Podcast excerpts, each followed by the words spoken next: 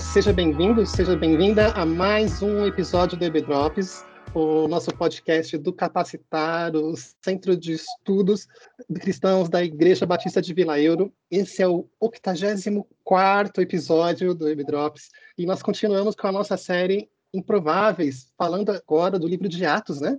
E falando do livro de Atos, nós estamos chegando perto do final da nossa história, perto também do final da história de Paulo, né? A gente está chegando agora, nós estamos nos aproximando do capítulo 27 do livro de Atos, de um total de 28 capítulos, tá bom? E comigo, Alexandre, eh, nós temos aqui a Tog. Tog, se apresente para gente. Olá, muito bem-vindos, eu sou a Tog e estou muito feliz de estar quase chegando no final de Atos, um dos meus livros preferidos. Ótimo. E só recordando cada um de vocês, nós continuamos trabalhando com o material do livro Atos para Você. É esse livro maravilhoso que, se você está assistindo aqui no YouTube, acompanhando a gente, você pode ver a capinha dele, tá bom? Eu não vou me dignar mais a falar o sobrenome desse autor, tá bom? Assim, eu sei que é Albert M. Júnior, é o Júnior, tá bom? Assim, Albert Júnior, tá bom? E ele escreve um texto que é de fácil acesso para gente, assim, a linguagem é uma linguagem acessível, e mesmo sendo uma linguagem acessível, isso não quer dizer que não tenha um bom conteúdo para você aprender, entendeu? Então é interessante, pelo menos nessa jornada de leitura que eu tive com o livro de Atos, eu acredito que com a Tog deve ter sido algo similar, a gente já leu esse livro algumas vezes, e, e quando a gente retoma essa leitura e com o apoio desse material de estudo, tem coisa nova que a gente consegue descobrir, sabe? Assim, e isso é muito bom, é muito sabor, gostoso, né? Você ter essa experiência é, da palavra, né, de você continu continuamente poder aprender coisas novas, né? Mas depois que a gente fez essa pequena digressão, assim, é preciso que vocês visualizem a ideia. Vocês lembram que Paulo está preso. Isso, pelo menos, episódio anterior, vocês lembram disso? Paulo está preso. Paulo tinha acabado de falar com Festo. Os judeus tiveram aquela ideia genial de vamos pedir para libertar Paulo e aí quando Paulo for libertado, ele estiver no caminho para algum outro lugar, a gente pega ele acaba com ele de vez. E isso não acontece. E aí Festo tem a ideia de trazer Paulo para Cesareia, e lá Paulo e Cesareia chegam Agripa e Berenice, tá bom? E Agripa era um dos responsáveis, era um superior a Festo, assim, e nisso é, Paulo é apresentado a Agripa e nesse momento, no primeiro versículo do capítulo 27, Paulo começa a fazer a sua defesa em relação às acusações que os judeus estavam fazendo. Então, eu queria que você pudesse me explicar um pouquinho melhor como é que Paulo fez essa estratégia de defesa. Isso. Quando o Ale falar 27, entendam 26. no primeiro versículo do capítulo 26. Misericórdia, Jesus! Ele já quer já ir para o final, último episódio já dessa série. É, mas a gente está ainda no, no 26. É, bom, uh, o rei Agripa pergunta para Paulo, né? Me diz qual é a sua defesa, porque na verdade eles nem sabiam qual era a acusação, né? Festo e Agripa conversando ali, eles estavam é, se questionando o que, que eles iam escrever para o imperador, né? Tá, vou mandar esse cara para César, mas o que eu vou falar para César? Qual é a culpa dele? E, e, ele, e ele vira para Paulo e, diz qual é a sua defesa. E mais uma vez no livro de Atos, a gente vê que Paulo ele faz isso muitas vezes no livro de Atos. Paulo ele vai contar a sua história, ele vai contar o seu testemunho. É, é muito legal ver isso, que essa é uma das estratégias de Paulo para compartilhar o evangelho, compartilhar o seu testemunho.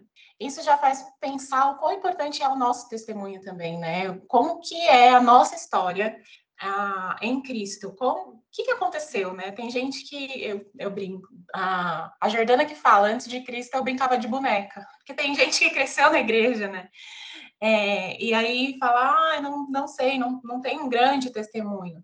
Mas você tem algo a compartilhar com as pessoas sobre aquilo que Deus tem feito na sua vida, né? A forma que Deus tem transformado as suas atitudes, é, porque todos nós somos pecadores. Então, de alguma forma, quando o Evangelho ele ele chega ao coração do homem, a transformação.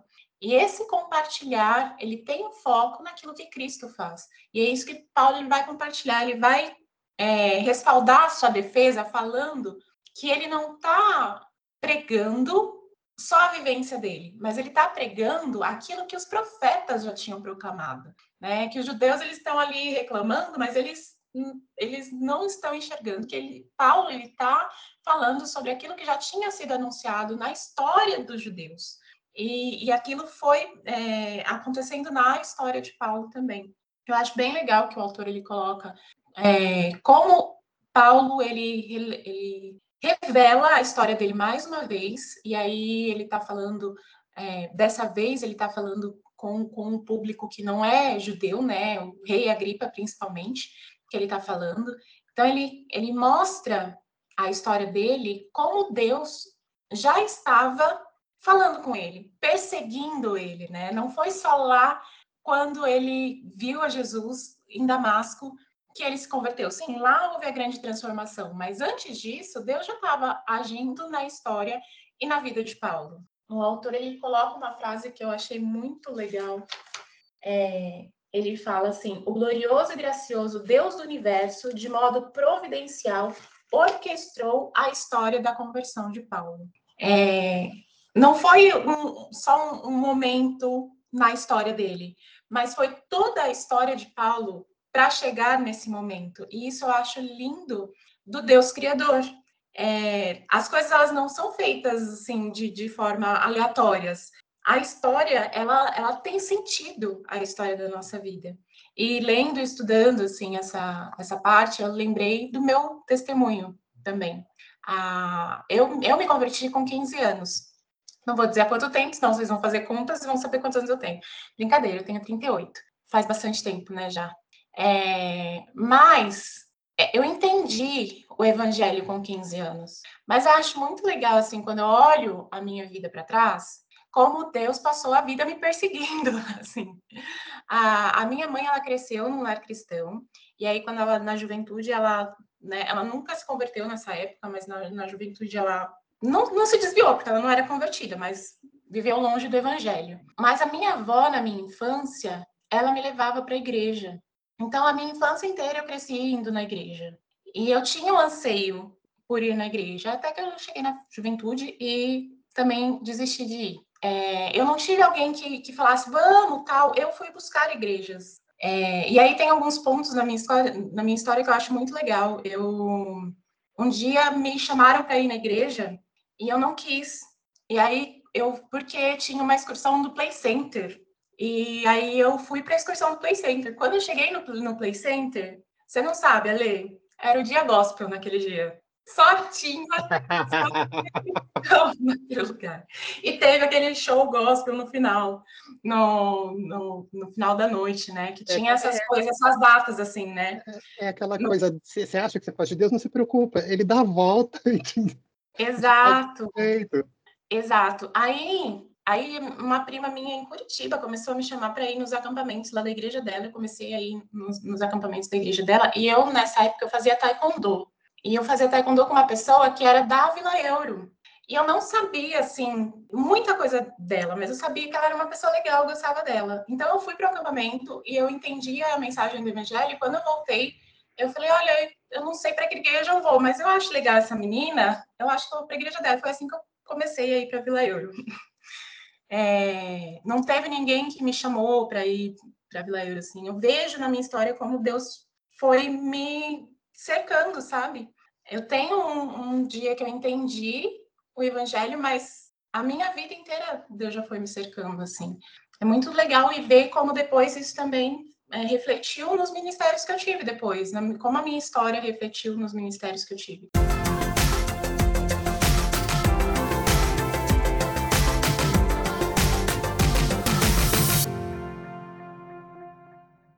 Isso também a gente vê na vida de Paulo, né? O que ele fala, que ele foi chamado a compartilhar o evangelho, a gente vê na história dele como tinha que ser ele, né? Essa pessoa, porque ele foi chamado para isso. E aí, duas, duas questões que o três, na verdade, três pontos que o autor coloca sobre a pregação ou sobre o falar o nosso testemunho, é, que eu acho bem importante, que a gente vê no testemunho de Paulo e que a gente tem que ver no, no nosso testemunho quando a gente vai contar, e também quando a gente quer ouvir o testemunho de alguém, né? uh, três pontos importantes. O testemunho, ele vai abrir os olhos da, daqueles que estão ouvindo, né? Para que eles também entendam que eles estão nas trevas e precisam da luz, né? Para que eles é, tenham essa, essa empatia com a sua história, percebam que, ah, acho que eu tô nesse, acho que eu também preciso de Cristo. Eu lembro que um, um dos starts que eu tive foi numa aula de EBD, que o, o, professor, isso antes de eu entender o evangelho, assim, eu estava numa aula de EBD, e aí o professor falou assim, ele falou, a gente sempre tem um antes de Cristo e um depois de Cristo. Como que é a sua vida antes de Cristo e depois de Cristo? O que que Cristo transformou na sua vida? E aí eu me toquei que eu não, eu, acho que eu não tenho depois de Cristo ainda, porque acho que ainda não, não tem essa fase. Foi aí que eu me toquei. Eu preciso de Cristo, né, para eu ter depois de Cristo. Foi um dos starts que eu, que eu, que eu tive, assim. E é, é uma das coisas que o nosso testemunho precisa evidenciar, né? Que a gente tem, a gente carece de Cristo. A gente está nas trevas, no pecado e carece de Cristo. E se a gente carece de Cristo, a gente precisa se converter, ser transformado. É, a gente precisa de Cristo para que a nossa vida seja transformada, para que a nossa mente seja convertida. E, e aí receber o perdão dos nossos pecados. Então, o mais interessante, eu acho, que do testemunho de Paulo e de qualquer testemunho que a gente venha a ouvir, eu acho que é entender que o nosso testemunho precisa apontar para Cristo, né? Apontar para o sacrifício de Cristo, apontar para o Evangelho. É, às vezes faz muito sucesso o testemunho de famosos, né? Quando um famoso se converte e parece que as pessoas querem saber mais sobre como que era ou, ou é, ex-satanista. As pessoas querem saber mais o que, que era, como que era a vida do cara sendo satanista, do que é, abrir os olhos para o pecado, ser convertido e receber o perdão. Então, um cuidado até, né? O seu testemunho, ele é muito importante, ele pode falar com muitas pessoas, mas cuidado para não, não ressaltar o pecado, ao invés de ressaltar Cristo. É, eu acho que essa é a principal lição que ficou para mim desse, dessa primeira parte do, do capítulo 26 de Atos 26, do, do, da defesa de Paulo, do testemunho de Paulo, e mais uma vez, e é muito forte, né? Ele usa várias vezes o testemunho dele, como é, no livro de Atos, ele usa várias vezes a história dele, tanto para se defender, como para pregar o evangelho. E ele sempre aponta a Cristo. Sabe de uma coisa? Um, é, uma das coisas que me chamou a atenção logo no comecinho do capítulo é que o autor lembra que quando Lucas estava escrevendo, escrever um livro saía caro. Copiar uhum. um livro saía caro, demandava tempo. Naquela época, isso era muito importante. Então, se, se Lucas, inspirado por Deus, assim, resolveu escrever esse capítulo 26, gente, é 26, não é 27, por favor. Então, assim, é, é porque tinha um propósito, isso era importante. Ah, pode parecer que a mensagem é redundante, mas de fato ela não o é. Assim, você tem as mensagens, elas são direcionadas em momentos diferentes para públicos distintos, entendeu? Ah. E, e, assim, e cada vez que tem um público distinto, você vê uma mudança na ênfase de Paulo, na forma como que ele está transmitindo a mensagem, tá bom? Mas uma das coisas que, que eu acho é, complementando isso que você falou, é, é, é muito legal, porque acho que a primeira vez que, não sei, as primeiras vezes que eu li Atos, eu tinha essa essa mentalidade, esse pensamento assim, Poxa, Paulo, de novo, você já falou, eu tô sabendo. Tipo, né, hoje o público sou eu, e eu já é a terceira ou quarta vez que tô lendo sua história, Paulo. É, e é muito legal você crescer nessa perspectiva de como a, a história dele pode falar a públicos diferentes, né, de formas diferentes, é, e, e, e, ser usada para apontar a Cristo. Exatamente. É, e, isso reforça o quanto a gente precisa exaltar Cristo na nossa história. Acho que é uma das, das questões que hoje isso, esse texto fala comigo, assim. É, porque é importante você mostrar a diferença que Cristo faz na sua vida. E a, eu estava lembrando outras coisinhas da parte que você estava comentando do texto que eu achei interessantes. É, é quando ele fala que Deus está falando com ele, olha, por que você está resistindo ao meu aguilhão?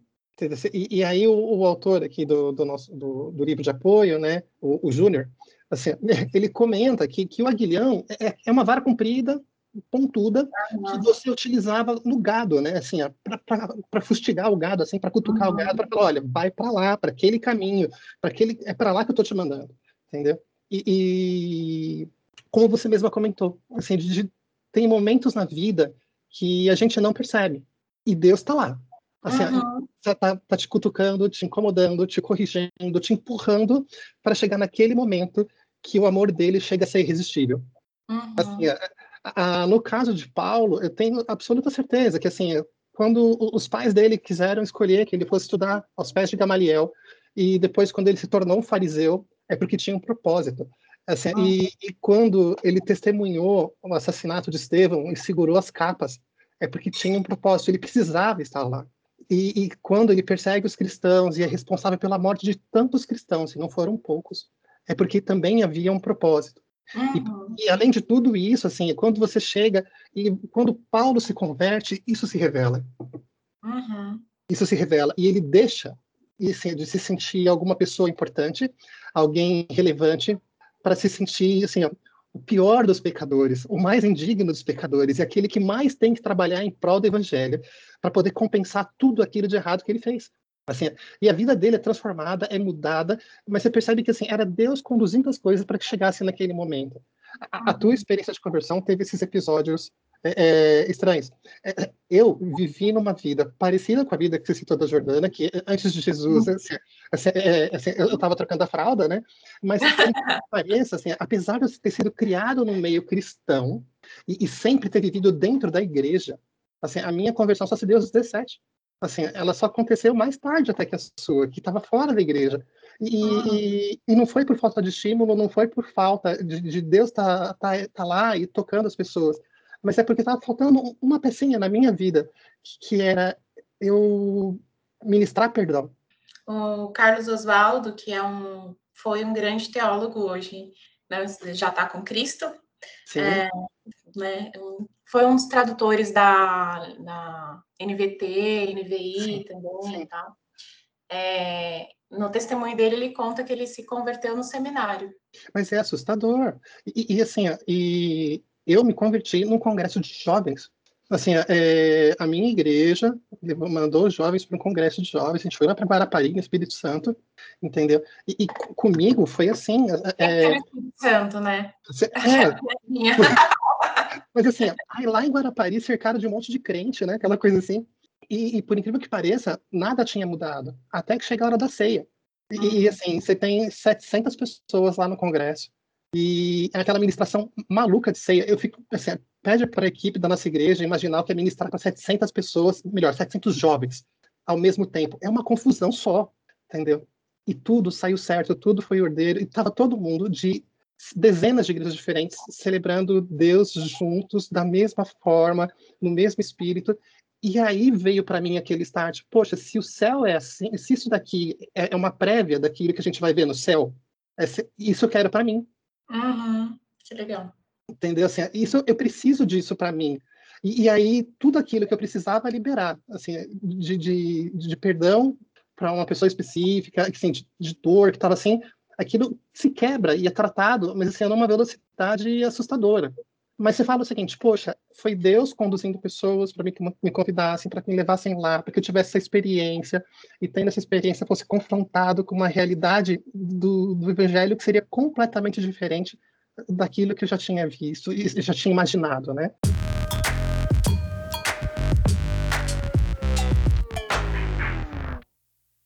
Parágrafo que o autor ele fala disso, né? É, ele fala: se a vontade de Deus dita o ritmo da sua vida e levou você até esse momento da fé salvadora, então cada instante da sua vida tem importância eterna. Sofrimento, provação, dor, trevas, depressão, enfermidade, até mesmo uma vida permeada pelos piores pecados. Todos eles moldaram e o conduziram à conversão e se tornaram joias do evangelho em seu testemunho. Eu acho lindo como Deus trabalha nas histórias. É muito legal. E é muito interessante também que ele, ele continua, né, ele coloca: devemos orar para que Deus use as circunstâncias da vida como um meio de levar as pessoas ao arrependimento e mostrar-lhes a necessidade que tem de Jesus Cristo. E assim, é, isso é o nosso desejo. Assim, às vezes você fala, ah, eu não sei falar o evangelho, entendeu? Assim, eu não sei pregar. Tudo bem que assim, eu, mais uma vez, como o pastor Lu sempre diz, é simples, entendeu? Uhum. Não tem complicação. Mas se você acha que é difícil, tá bom? Então que você ore para que as pessoas possam conhecer a Jesus através das circunstâncias. Isso você pode fazer, independente de você ter talento para falar ou não ter talento para falar. Mas sabe de uma coisa? O que é importante também, uma coisa que eu queria lembrar, são é, quando Paulo está falando e ele está pregando lá, ele continua falando lá no, no verso 20, né? É, 19. Assim, Rei Agripa, eu não fui desobediente à visão celestial. Aquela ideia de Deus tinha uma visão para minha vida, essa visão que eu fosse comissionado para levar a mensagem do evangelho para outras pessoas, né? E eu estou cumprindo essa visão. O que eu estou fazendo hoje, aqui, na sua frente, Rei Agripa, é cumprir a tua a vontade do meu Deus. Tá bom? E ele coloca: preguei em primeiro lugar aos que estavam em Damasco, depois estava em Jerusalém, toda a Judéia e também aos gentios, dizendo que se arrependessem e voltassem para Deus, praticando obras que mostrassem o seu arrependimento. Essa parte final aqui, dizendo que se arrependessem e se voltassem para Deus, praticando obras que mostrassem o seu arrependimento. É muito importante quando a gente vai falar do, do Evangelho, e reforçando aquilo que você já tinha dito antes, né? Que, que a, a nossa mensagem, ela é uma mensagem de salvação? Sim. Que há salvação em Cristo Jesus? Sim. Mas ela também é uma mensagem de arrependimento. Ela é uma mensagem que ela ela, ela provoca ela, o desejo de você mudar a sua vida, de você falar aquilo que eu, aquilo que eu fui, eu não quero mais ser. Aqui, eu posso ser melhor do que isso. Eu sou uma nova criatura, sabe aquela aquela ideia de que assim eu fui resgatado do, assim, fui, como é que fala lá em Colossenses? É, é, fui libertado do domínio das trevas e transportado para o reino. Assim, fui transportado para o reino do seu filho amado, né? Essa ideia de, lá de Colossenses 1, né? Assim, eu só estou querendo lembrar agora o, o versículo. Ah, não sei se é o 12 ou 13, tá bom? Mas essa ideia, esse conceito, assim, você é resgatado, você é tirado. Mas, assim, isso também envolve a ideia de arrependimento. De você se arrepender da vida que você levava naquele reino que você vivia. De você querer ter uma vida transformada. De você querer ter uma vida mudada de você falar, olha, eu posso ter uma vida melhor, santificada na presença de Jesus. E além dessa mensagem de arrependimento, que ele fala, essa mensagem de do voltando da expressão arrependessem se se voltassem para Deus, que vocês se convertessem, né? É uma mensagem também de prática de boas obras. É aquela ideia de que se você é grato a Deus pela salvação que você tem em Jesus Cristo, e isso envolve de uma forma natural, como uma consequência daquilo que você agora é, que você dê bons frutos, que você dê um bom testemunho, que você seja um bom exemplo, que você faça a diferença, não só na sua vida, mas também na vida de outras pessoas. Entendeu? Essa, essa, esse é o evangelho simples que Paulo fala. O evangelho ele é simples é, na forma de você expor, assim, mas ele é profundamente desafiador. É, é, é um evangelho que fala, olha, do jeito que as coisas estão, para Paulo não estava bom. E assim, ele mudou para você confrontador, né? Ele é confrontador. Ele precisa confrontar a, a nossa atitude. É. Oh, meu Deus, ela está dando um abraço da mãe, Jesus do céu. Se você está ouvindo a gente, está perdendo a cena, tá bom? Mas voltando, assim, a ideia que a gente tem, assim, de quando a gente se confronta, né? É confrontado pelo Evangelho, é basicamente quando Paulo fala: olha, tudo isso daqui que eu apresentei para vocês até agora, tudo isso é evangelho. E agora, ele traça uma linha no chão. Ele fala: cabe a vocês saber para onde vocês vão, o que vocês querem fazer. Só que é necessário que haja arrependimento, é necessário que haja mudança de vida, é necessário que haja transformação. Bom, é, é uma coisa que ele coloca, assim, e isso é importante, porque muitas vezes hoje é, a gente tem falado e tem, a gente tem vivido como se a nossa vida tivesse tudo ok e não precisasse mudar, não precisasse melhorar e nós não precisássemos buscar é, sermos pessoas melhores na presença de Jesus, assim. E ao mesmo tempo existem pessoas que pregam esse, esse evangelho, que pode ser qualquer coisa menos o evangelho da cruz, porque é um evangelho que fala Jesus te ama, Jesus te quer bem e isso tudo é verdade. Só que esquecem daquele detalhe que Jesus não aceita o teu pecado, que ele não compactua com aquilo que você fez. Assim, e o evangelho que não muda de vida não é evangelho, é um adereço. É como se fosse uma roupa nova, como se fosse um, livro novo que você está lendo, mas não algo que transforma a sua vida, sabe? E finalizando a história, agora finalmente Paulo vai se defender. Assim, até agora Paulo só estava aquecendo os motores, tá bom? E aí ele retoma uma ideia lá do começo do capítulo, que ele coloca: Olha, eu não estou fazendo nada de errado. Vocês querem me acusar, vocês querem falar é, perante os romanos que eu estou cometendo algum delito, mas tecnicamente eu não estou fazendo nada de errado. Tanto não estou fazendo nada de errado que, por mais que vocês tentassem me matar, por mais que vocês tentassem acabar comigo, eu estou aqui, eu estou inteiro. E Deus me defendeu em cada um dos momentos. Deus me protegeu em cada um desses momentos. E mais, vocês estão me acusando de chegar e falar de alguma coisa que não está de acordo com os preceitos da, da Torá? Isso não é verdade. Ele falou assim: olha, eu só estou dizendo aquilo que Moisés já disse, entendeu? Assim, que viria um Salvador. E ele veio. O nome dele é Jesus. O problema é que vocês não querem crer que aquilo que Moisés disse é verdade. E na medida que vocês não creem, vocês sempre colocam para o futuro algo que já aconteceu. E, e aí eu acho que a, a sacada do, de Paulo é que ele olha para a gripa e, e, aí ele pergunta para a gripa: então, basicamente, né, o que você achou dessa mensagem? O, o que você achou de tudo isso, né? E a gripa não se convence muito da, daquilo que Paulo tinha falado. Ele não nega, mas ele também não aceita a palavra. Uhum. O evangelho confronta e a partir do momento que nós falamos assim, que nós apresentamos o evangelho, aí fica pela obra do Espírito Santo e pelo convencimento do Espírito Santo e pelo desejo da pessoa de ter uma vida mudada, que ela seja transformada. Mas é importante que Paulo coloca lá no finalzinho do capítulo, acho que é no verso 29, segundo as que eu tinha anotado aqui. Antes de você falar, deixa eu só falar de um livro que eu lembrei. É, é um livro do John Haggai, que é o fundador do, do Instituto Haggai, que se chama Ouse Pedir uma Decisão. É um livretinho, assim, bem fininho, assim, bem pequeno, e ele fala exatamente sobre isso, quanto a gente é, evita pedir a decisão das pessoas. Que a gente, às vezes, prega o evangelho, fala o nosso testemunho, mas não vira para a pessoa e fala, e aí? De que lado você está? O que você quer da sua vida? Qual, qual a sua decisão diante disso? Né? Eu, eu acho, gosto desse título, ouse pedir uma decisão. Acho que é difícil. Às vezes a gente tem medo de pedir que as pessoas se posicionem, né? E, e, é claro que essa decisão ela é vai ser tomada somente mediante a ação do Espírito Santo. A gente não tem que pedir essa decisão achando que nós vamos converter as pessoas.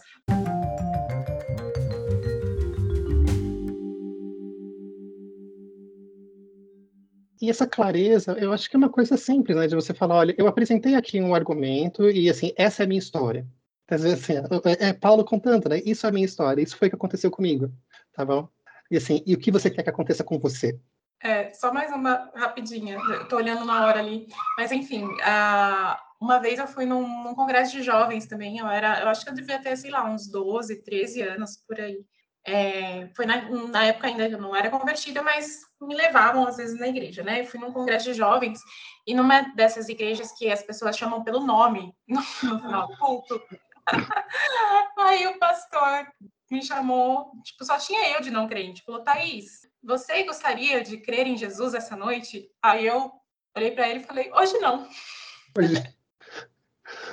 Honestidade acima de tudo. Assim, eu acho que Deus prefere você ser sincera com ele do que você ter mentido e falar, não, claro que sim, não é verdade. Mas pensa bem, assim, do essa essa vontade assim do o fato da gente pedir uma posição não quer dizer que a gente hostilize a, as pessoas. E é importante você saber diferenciar, a gente saber diferenciar isso. A gente deseja que a pessoa aceite o Senhor Jesus como Senhor e Salvador, mas não está no nosso controle. São coisas que não estão no nosso controle. Assim, acho que o, o que incumbe é nós apresentarmos o Evangelho de uma forma clara, de uma forma convidativa, na é verdade, e, e de uma forma honesta assim, de falar, olha, é um evangelho que existe arrependimento, é um evangelho que existe, que existe mudança de vida, mas que a vida com Deus é muito melhor do que a vida sem Ele, assim, e, e, fala, e mostrar isso para as pessoas. E, e, a partir desse momento, que se, quando a gente faz esse convite e pergunta para as pessoas, né, aquilo que está acontecendo, é assim, olha, eu quero caminhar com você, e eu quero, assim, eu quero fazer parte da sua jornada, assim, e eu quero que essa jornada continue lá no céu também. Assim, o, é importante a gente falar isso. E isso não é manifestação. Quando a gente se manifesta dessa forma, a gente não, não tem que pensar que a gente corre o risco de desagradar. Mas sim que isso é uma manifestação em amor. Assim, é, é uma manifestação de carinho, de respeito e de preocupação com as pessoas que nos servem. É óbvio que a gente tem que saber como fazer isso e ter a ênfase certa, né? A gente tem que ser é, respeitoso quando a gente fala com as pessoas. A gente não tem que ser agressivo, dar um tapa na cara, assim, ó, aceita Jesus. Assim, não é assim que as coisas funcionam. Entendeu? Mas quando você apresenta o evangelho, mesmo Paulo, ele sabia com quem ele estava falando, ele sabia que ele estava falando com a gripa, e ele sabia que a gripa não era uma pessoa pequena é, dentro do contexto da, das autoridades lá da região, era a maior autoridade da região, e ele age com todo respeito e, e ele fala com a delicadeza que a situação exige, mas ele não deixa de apresentar o evangelho. E, e, até a gripa fala: Olha, você acha que você me convence com essas palavras? E, e, e no verso 29, Paulo responde, né? Assim, olha, em pouco ou em muito tempo, eu peço a Deus que não apenas você, Agripa, mas todos os que hoje me ouvem se tornem como eu, porém sem essas algemas. E, o que é interessante é como o testemunho de Paulo, escrito por Lucas, assim, acabou atingindo não só a gripa e as pessoas que estavam naquela sala, a festa, a Berenice e os judeus que estavam naquela sala, mas acaba atingindo a cada um de nós. O, o, o testemunho de Paulo foi, e é até hoje, né, um testemunho que alcança e ajuda que outras pessoas se tornem como ele. E, e livres das algemas do pecado, livres das algemas da morte, assim, e junto com ele na vida eterna. Eu, eu, essa mensagem de Paulo é, é, uma mensagem, mais uma vez, simples, porque o evangelho é simples, e, e é uma mensagem transformadora, que, que provoca, provocou mudança na vida de Paulo, provocou mudança na nossa vida, e, e, pode provocar mudança na vida de muitas outras pessoas também. Tá bom? Assim, e semana que vem nós chegamos a Roma.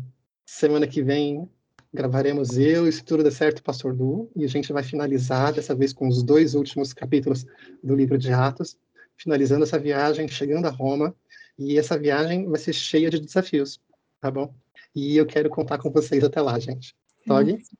Obrigada, pessoal. Continuem escutando. Falta só um episódio. E se você não escutou os últimos, volta e escuta que vale a pena. Muito obrigada. Beijão. Gente, muito obrigado por, pela audiência de vocês até aqui. Um abraço e até a próxima semana. Tchau, tchau. Tchau, tchau.